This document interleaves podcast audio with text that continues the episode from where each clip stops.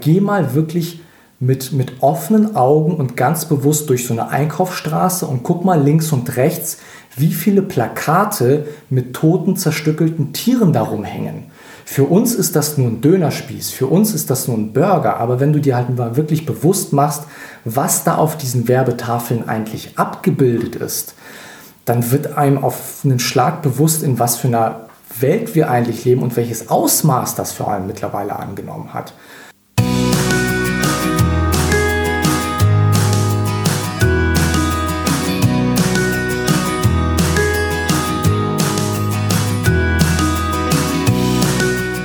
Hallo und herzlich willkommen zu deinem Lieblingspodcast Beautiful Commitment bewege etwas mit Caro und Steffi.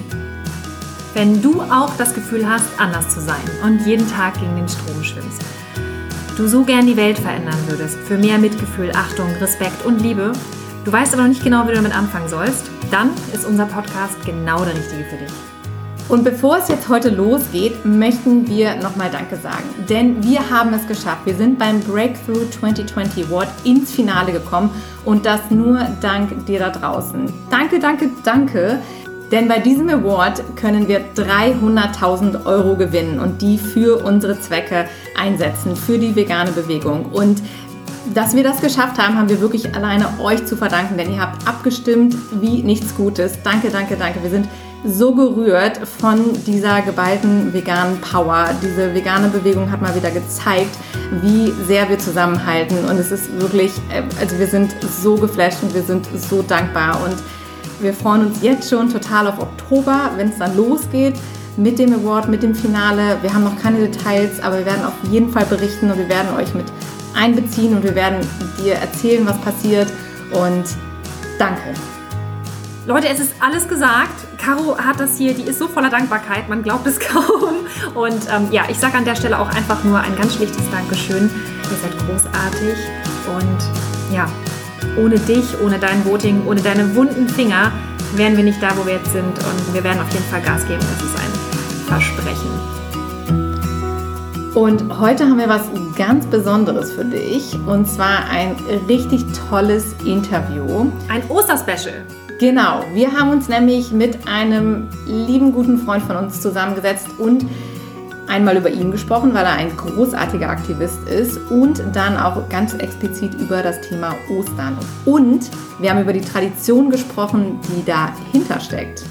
Mit uns am Tisch sitzt jetzt André Peters, André ist Lokalgruppenleiter von Animal Equality Germany in Hamburg mit einem zehnköpfigen Outreach-Team, bei der er mit seinen Virtual Reality Brillen Menschen einen Blick hinter die Kulissen der Tierindustrie zeigt.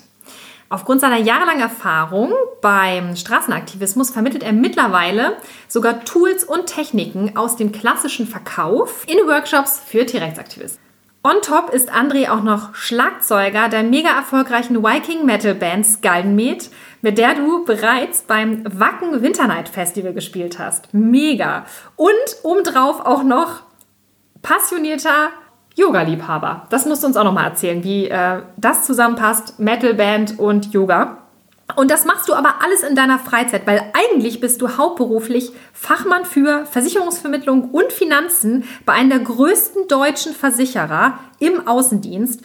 Und alle Verkaufstechniken, die du dort gelernt hast, setzt du jetzt aktiv für die Tierrechtsszene ein. Wow, herzlich willkommen, dass du bei uns im Podcast bist. Ja, vielen Dank für die Einladung. Ich freue mich hier zu sein.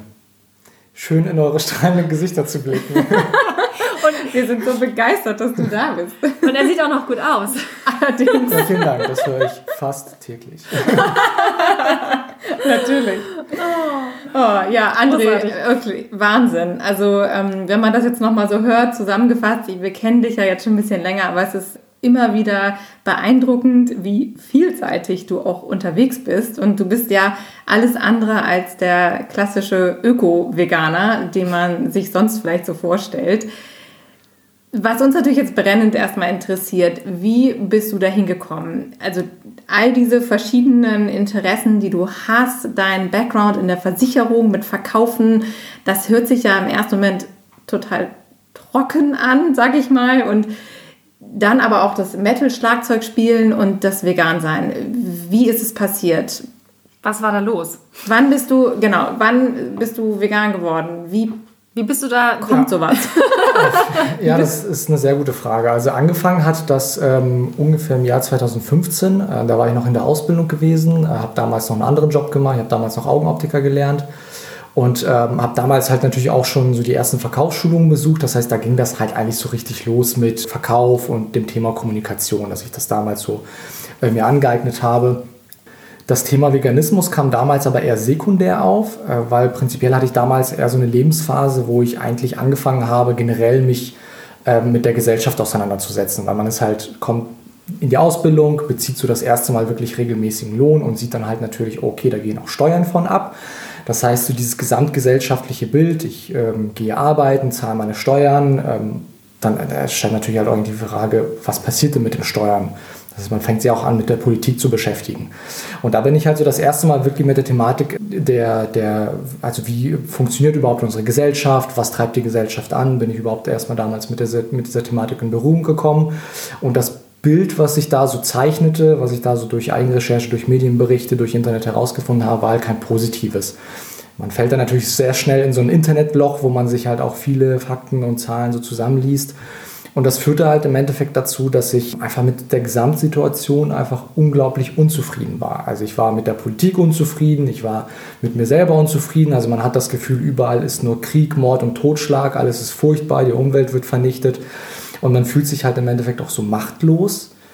Und ähm, das führte halt einfach dazu, dass ich halt einfach dann wirklich irgendwann vor so einem großen Loch stand und einfach nicht mehr wusste, okay, was machst du denn jetzt? Weil einerseits bist du halt unglaublich unzufrieden, alles wirkt irgendwie so sinnlos. Und man weiß aber auch nicht, okay, was, was kommt denn als nächstes?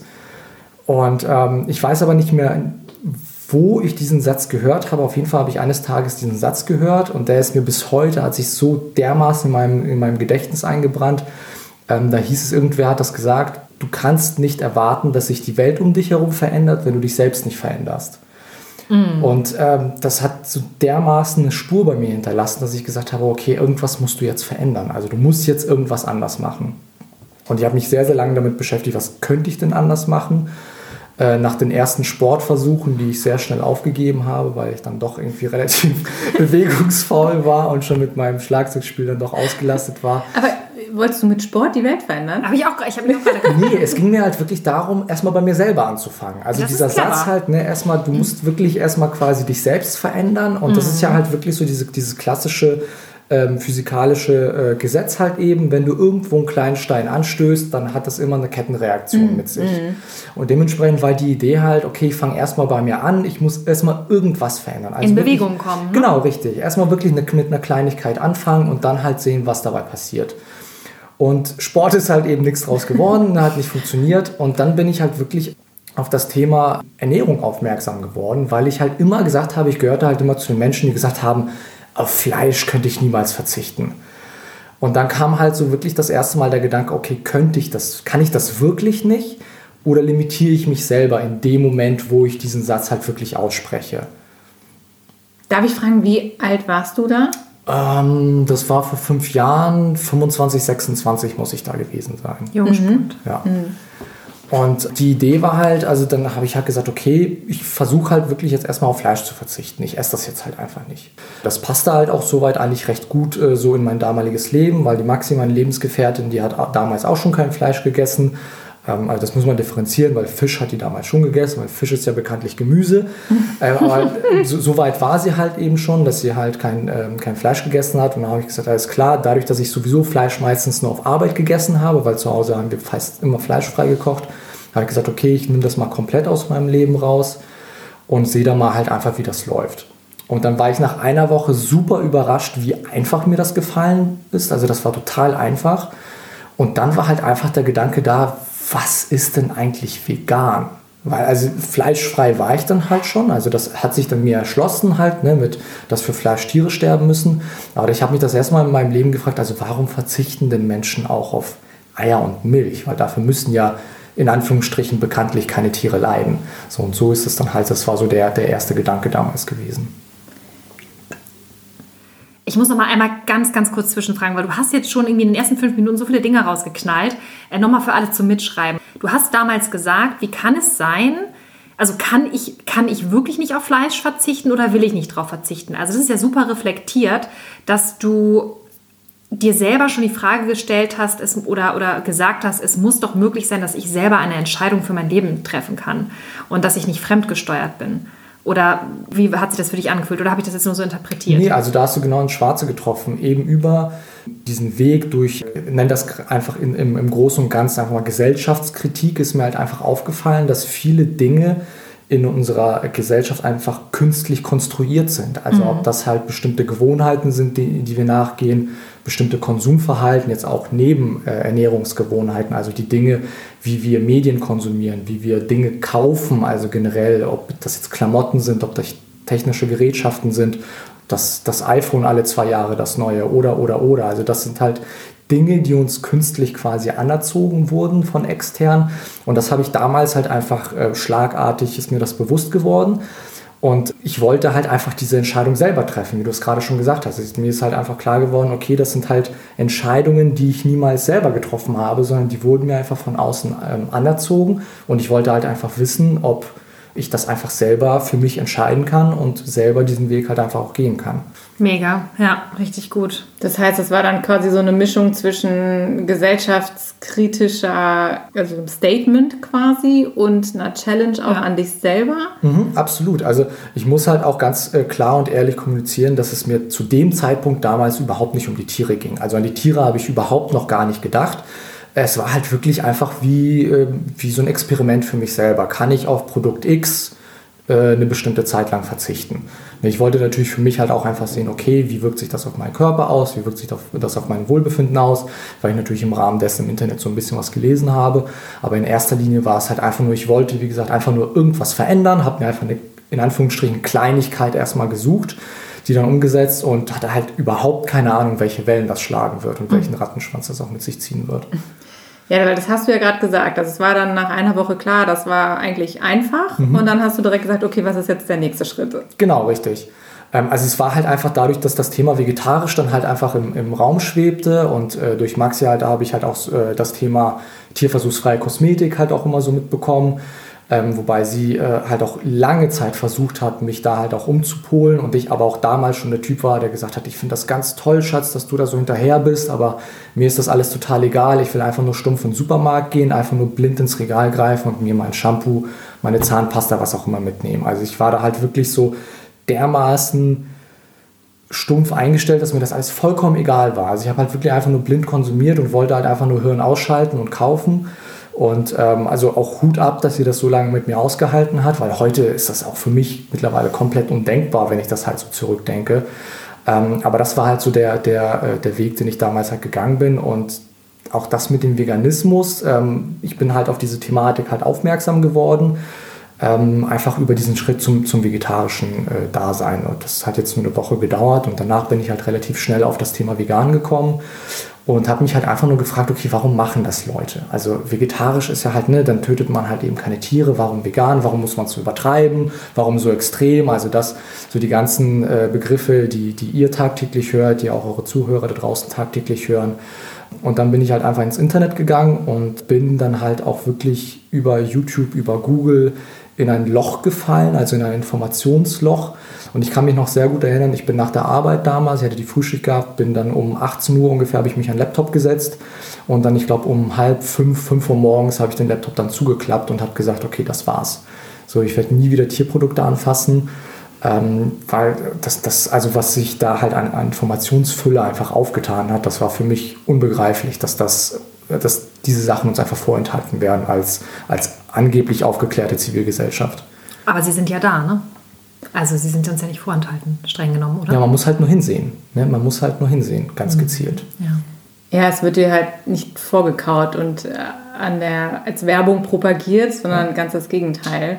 Aber was ist passiert in dieser Nacht? Also das ist ja interessant, dass du dann wirklich, das ging ja dann rasend schnell bei dir. Hast du dann tatsächlich dich informiert, ging es da dann auch um Tierleid oder um die Umwelt oder war es dann auch wieder dieses Thema, wieso weiß ich das nicht? Das, find, das geht gar nicht. Also die, diese, auch wieder diese Gesellschaftskritik, dass du gesagt hast, das lasse ich nicht mit mir machen. Wir werden ja hier verarscht.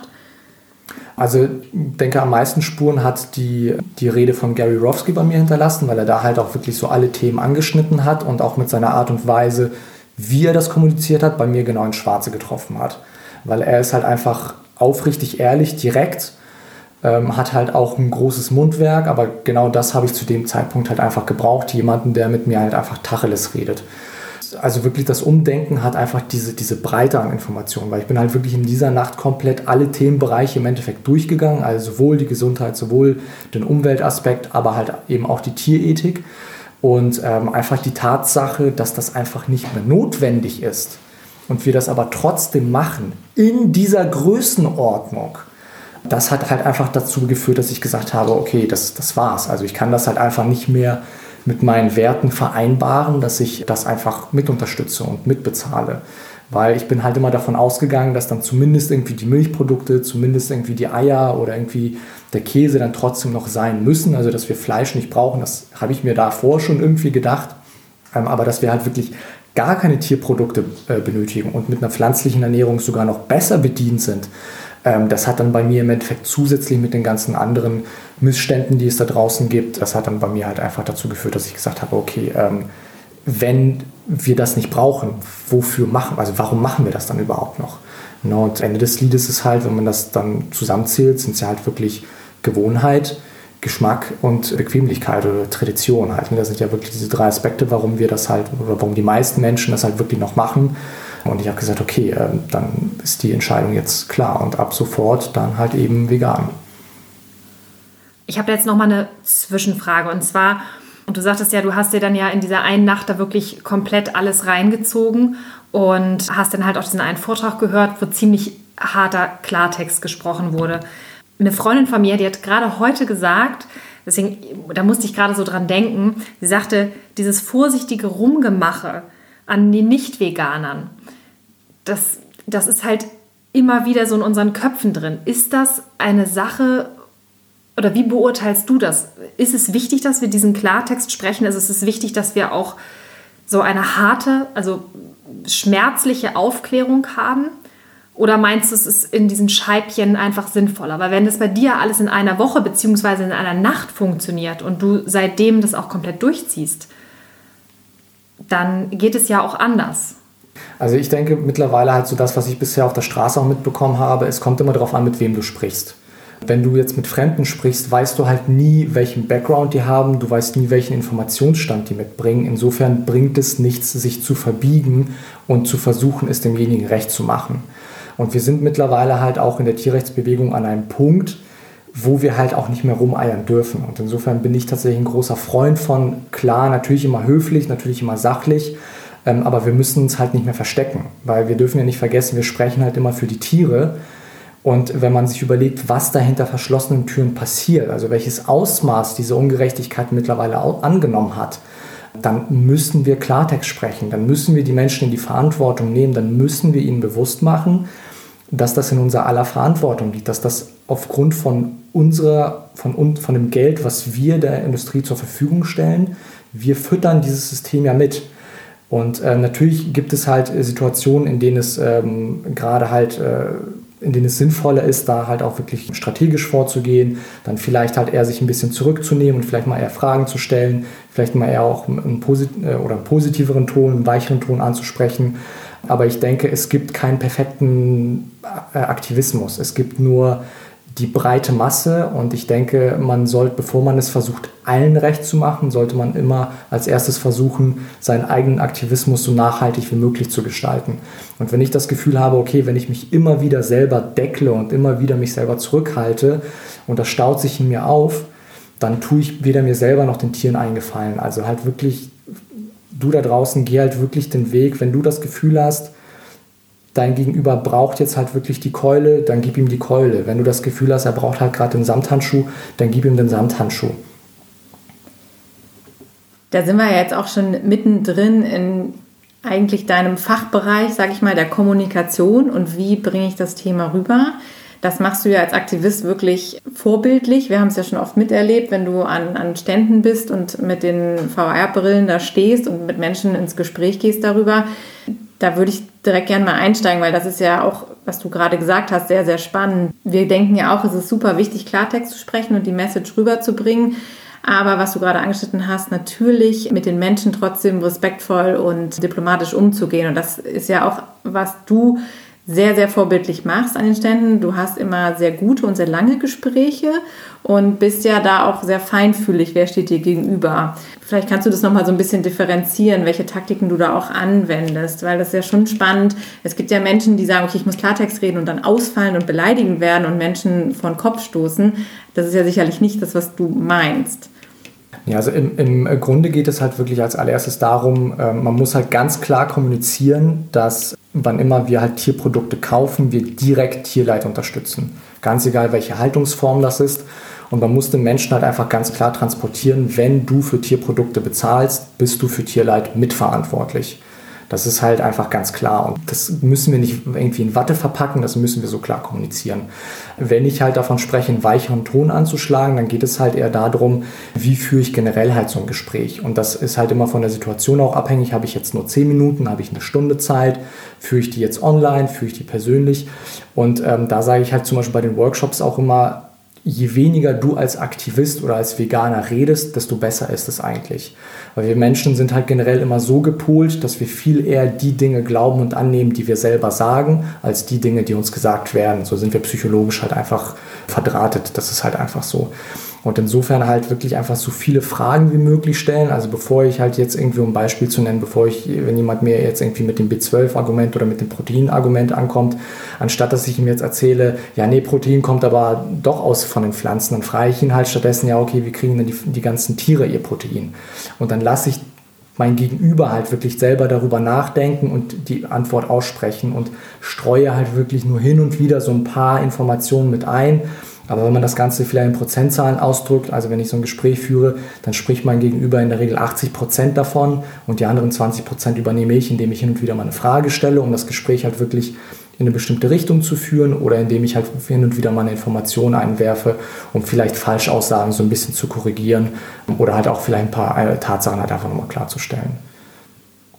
Gibt es da so ein paar goldene Frageregeln, also was für eine Art von Frage ist das? Also prinzipiell immer natürlich die offenen Fragen sind halt immer ähm, sehr, sehr wichtig. Es sei denn, ich will halt auch wirklich auf eine ganz bestimmte Information hinaus. Ähm, ansonsten. Ähm, Was ist eine offene Frage? Das, das weiß vielleicht der okay, eine oder andere äh, Also guter Einwand. Ja, also okay. äh, offene Fragen sind halt immer die Fragen, auf die man quasi mit, mit langen Antworten antworten muss, also nicht mit Ja oder Nein antworten kann. Eine geschlossene Frage, wenn ich eine geschlossene Frage erstelle, dann frage ich zum Beispiel, geht es dir gut? Dann sagst du Ja oder Nein. Das Problem an geschlossenen Fragen ist halt, der Gesprächsfluss ist da in der Regel immer beendet.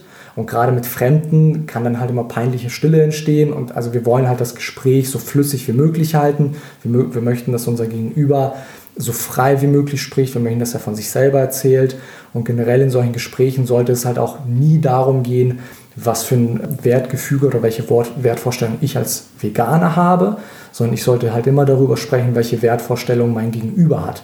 Denn wenn du dir überlegst, ich unterstelle einfach jedem da draußen, dass er noch nie mit einer Person gesprochen hat, die gesagt hat, Massentierhaltung finde ich richtig spitze. Also ich weiß nicht, wie es euch geht, aber ich kenne halt niemanden, der sagt, Massentierhaltung finde ich spitze. Ich habe noch nie mit jemandem gesprochen, der das befürwortet. Alle sind halt immer dagegen, aber alle unterstützen es. Aber wenn man das Ganze mal zu Ende spricht, also genau das müssen wir halt eben auch auffassen, dass die Menschen halt eben dagegen sind und denen halt einfach nur klar machen durch eben diese offenen Fragen, dass die eigentlich auf, von, von ihrer Wertvorstellung etwas ablehnen, aber auf der anderen Seite von ihren Entscheidungen und Handlungen etwas unterstützen. Und diesem, diesem Gespräch geht es halt einfach darum, das den Menschen begreiflich zu machen und ihnen dann halt eben die Wege aufzuzeigen, okay, wie können sie ihre, ihre Handlungsweisen mit ihren Wertvorstellungen quasi überdecken und ähm, ja, in Einklang bringen. Also das heißt zusammenfassend, diese offenen Fragen ähm, kannst du dir halt immer grob merken, sind die sogenannten W-Fragen. Wieso, weshalb, woher, wie, wer. Also eine ganz, ganz großartige Frage, die ich halt auch jedem immer ans Herz lege, wann immer du halt auf dieses Thema Massentierhaltung auch eben zum Beispiel hast, dass du dann speziell fragst, was genau findest du denn überhaupt an der Massentierhaltung schlecht oder verwerflich, weil Massentierhaltung ist mittlerweile so ein verwaschener Begriff. Die meisten Menschen können ja Massentierhaltung gar nicht mehr richtig greifen und beschreiben. Das ist ja wie so ein Gespenst da draußen, womit angeblich ja niemand was zu tun hat und trotzdem existiert es halt eben. Ne? Und insofern, wann immer man die Menschen dazu bringt, halt wirklich diese, Prax, Prax, äh, die, diese Praxis auch selber zu beschreiben, die sie vielleicht irgendwo mal bei Stern TV oder wo auch immer selber mal gesehen haben, dann werden diese Bilder in ihrem eigenen Kopf auch selber nochmal real und ähm, du kriegst halt auch einfach eine ganz, ganz andere Verbindung zu den Menschen, weil dann auf einmal das, das Gespräch halt auch eine, eine emotionale Ebene im Endeffekt auch erhält. Und André, du hast ja jetzt eben schon ganz viel gesagt, nämlich dass wir eigentlich nur aus drei Beweggründen mehr oder weniger handeln, wie wir handeln. Und zwar dieses Thema Tradition und Gewohnheiten, Geschmack und äh, Bequemlichkeit. Wenn wir jetzt mal bei den Traditionen und Gewohnheiten bleiben und wenn wir mal auf das Fest schauen, was jetzt vor uns allen liegt, und zwar nämlich Ostern in dem Fall ganz speziell. Das ist ja genau diese Diskrepanz, von der du eben gesprochen hast. Keiner möchte die Massentierhaltung unterstützen. Alle finden Schafe, Lämmer äh, total süß und niedlich und doch liegen sie dann an Ostern auf dem Tisch. Und wir haben ganz viele Traditionen und im Prinzip handeln da ja die Menschen komplett gegen das, was sie eigentlich verinnerlicht haben. Kannst du das nochmal beleuchten? Hast du da eine Erklärung für uns oder wie redest du mit Menschen auch darüber, um sie darauf hinzuweisen? Was empfiehlst du jedem, der damit auch vielleicht ein Thema hat, der das noch nicht entdeckt hat oder für sich auch schon festgestellt hat und das kommunizieren möchte?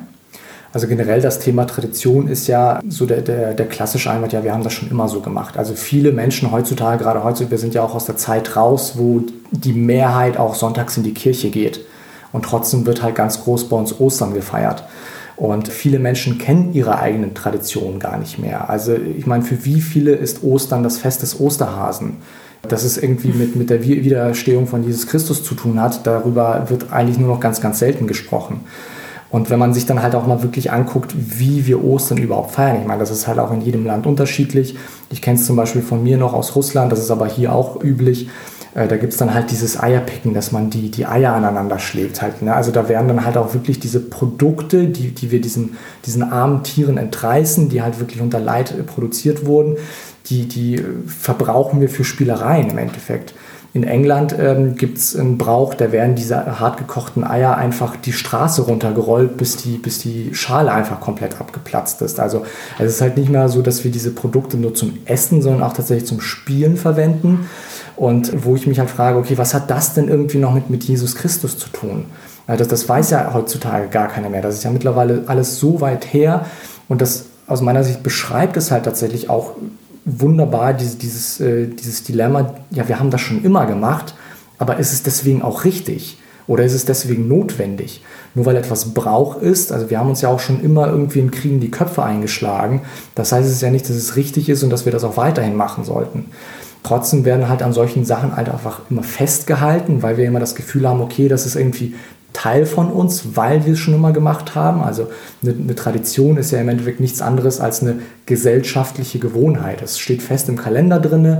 Die äh, ganzen Unternehmen richten sich da dran. Das ist in der Werbung ganz, ganz groß mit drin. Also es prasselt ja wirklich von überall auf uns ein, von Kindesbein auf.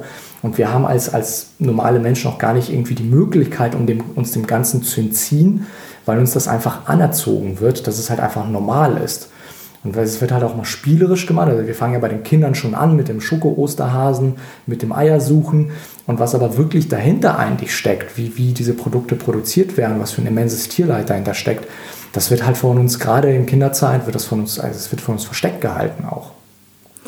Aber wie bewertest du denn jetzt die Tatsache, dass es einem auf der einen Seite wird es vor uns versteckt, von, von den Kindern, auf der anderen Seite knallen sie uns, uns aber auch voll ins Gesicht also wir gucken jetzt beide keinen Fernseher mehr oder so, aber ich erinnere mich damals noch, dass immer, wenn dann so, so Werbespots kamen, ne, bei diesen klassischen Sendern, dass dann immer so ein Häschen übers Bild hoppelte, bei jedem Sender äh, oder die Küken oder es ist alles voll mit diesen ganzen niedlichen kleinen Tierbabys und gleichzeitig essen wir sie danach wenn die Familie zusammenkommt. Also wie, wie passt denn das zusammen und wieso merkt das keiner? Das ist ja das Absurde an der gesamten Situation. Und das ist halt ein, ein Prozess, der sich ähm, ja im Endeffekt über das Leben eines gesamten, von, von jedem einzelnen Menschen von uns im Endeffekt auch hinzieht, wie du selber schon sagst. Es fängt halt eben ganz früh an, dass wir Ostern halt eben mit dem kleinen süßen Schokohasen in Verbindung bringen oder halt eben mit den, mit den Ostereiern und aber eben nicht mit den Individuen an sich, die dahinter stecken. Also halt wirklich mit den einzelnen leidensfähigen Individuen. Also wir haben ja auch mittlerweile gar nicht mehr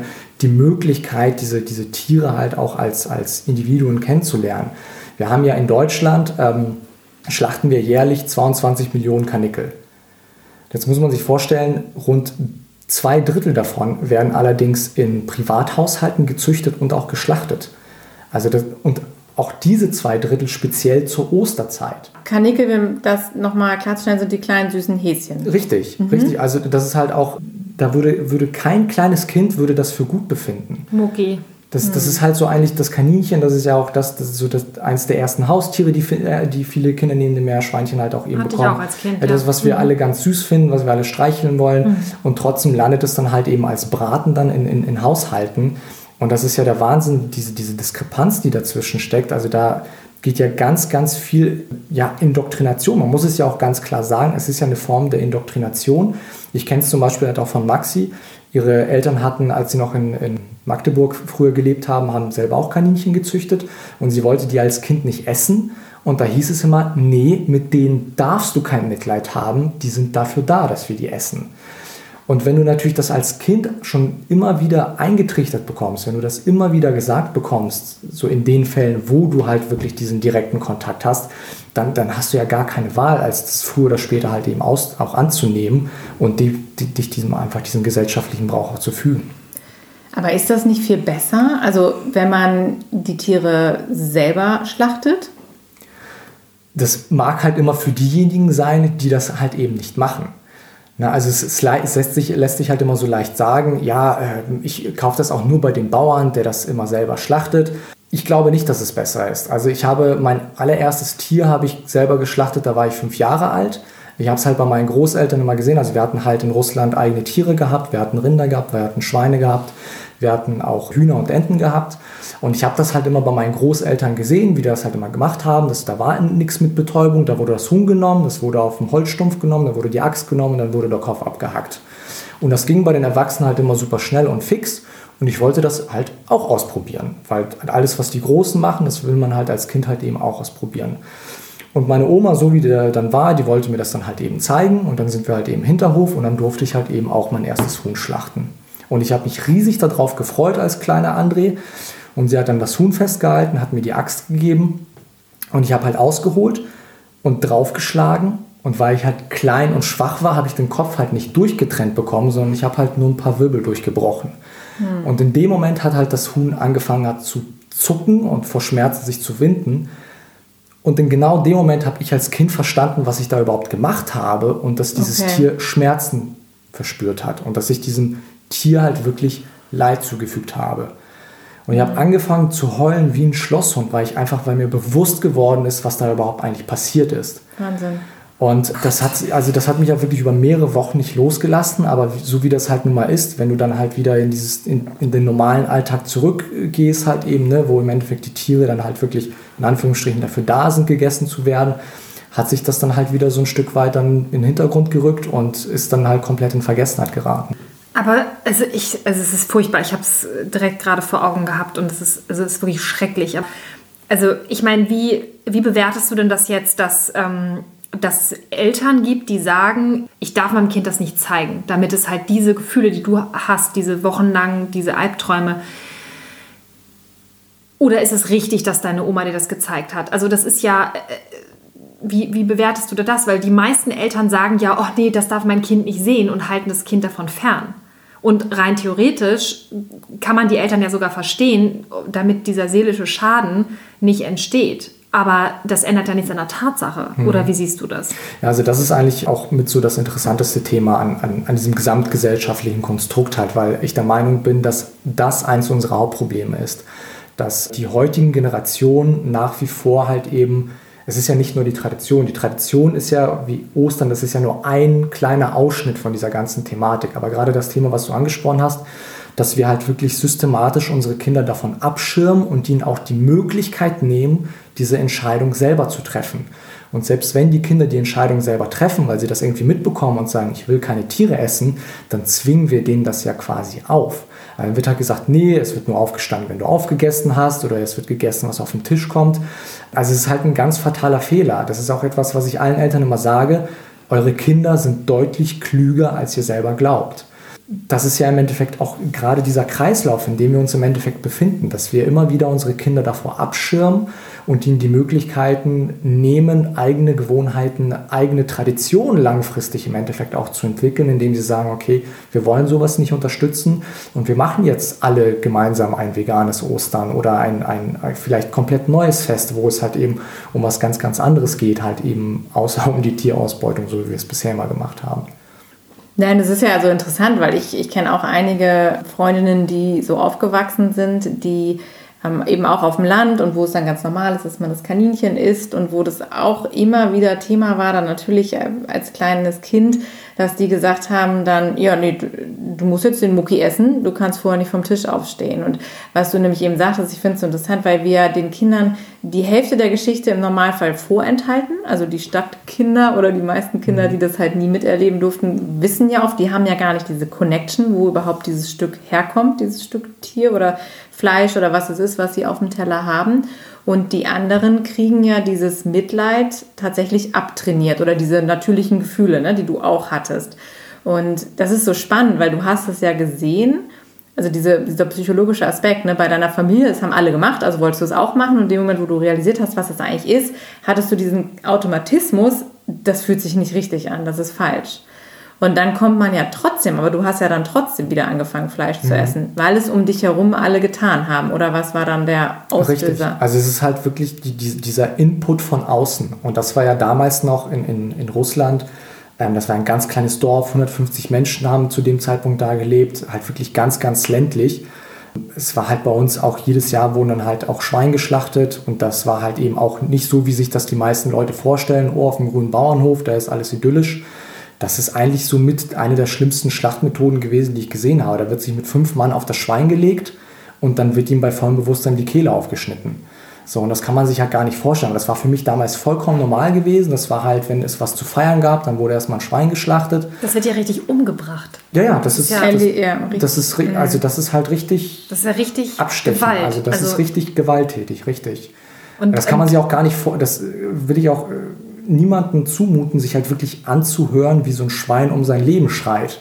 Das ist der mhm. Wahnsinn. Also Was wiegt so ein Schwein? Die wiegen doch 200, 300 Kilo. Kommt hin, also je nachdem, äh, welche, welche Rasse du da äh, genau hast. Also die werden halt deswegen, also mit, mit du brauchst dann mindestens zwei, drei, vier Mann, um sich. das halt äh, ruhig zu halten. Halt das wehrt sich, aber er bleibt absolut, das ruhig, das bleibt absolut. doch nicht ruhig, oder? Nee. Da muss, wie gesagt, das wird auf den Boden gelegt und dann werden, wird sich draufgeworfen, die Beine werden zusammengeschnürt mit einem Seil und dann wird es halt eben aufgeschnitten.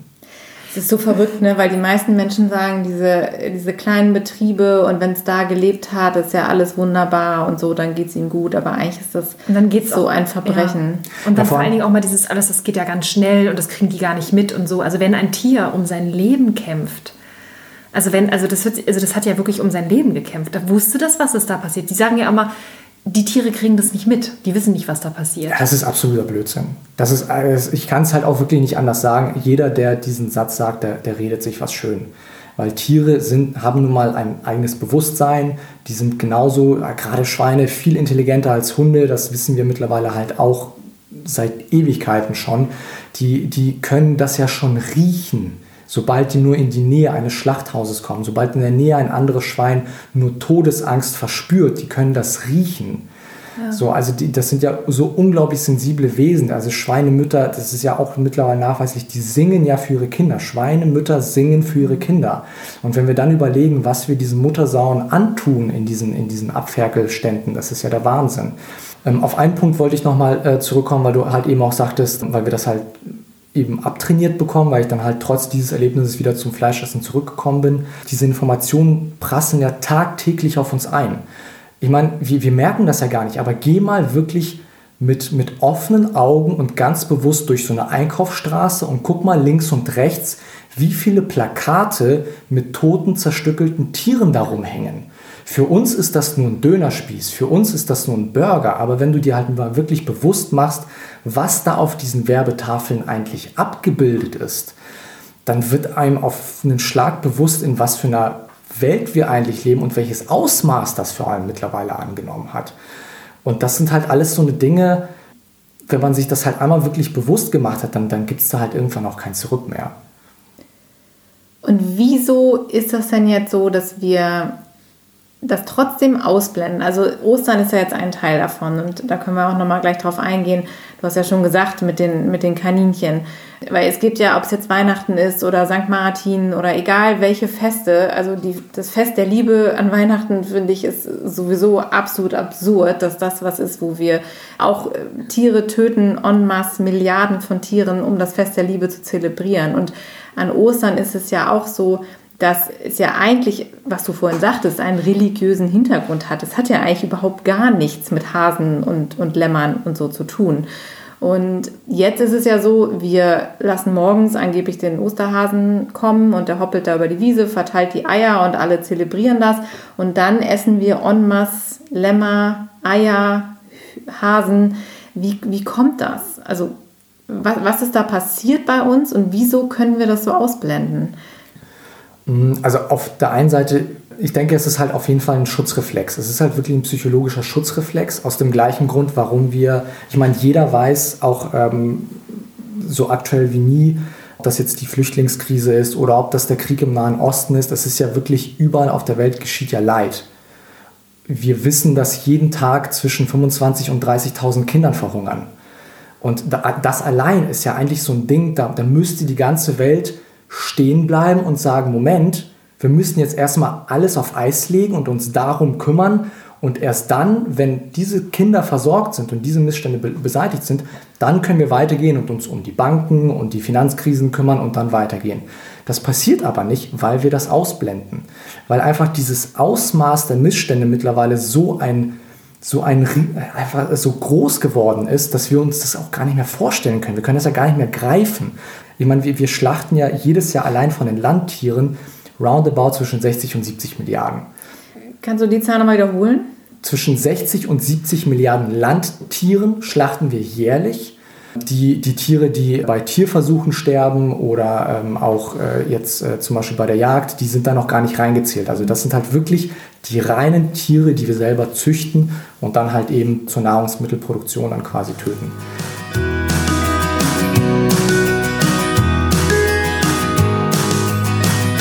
Und das war der erste Teil von unserem Interview mit André Peters. Wir hoffen, es hat dir gefallen und du konntest ganz viel für dich mitnehmen. Und wenn dir diese Podcast-Folge gefallen hat, dann teile sie unbedingt mit den Menschen, die deiner Meinung nach diesen Input unbedingt brauchen. Und wir freuen uns, wenn du beim zweiten Teil wieder dabei bist.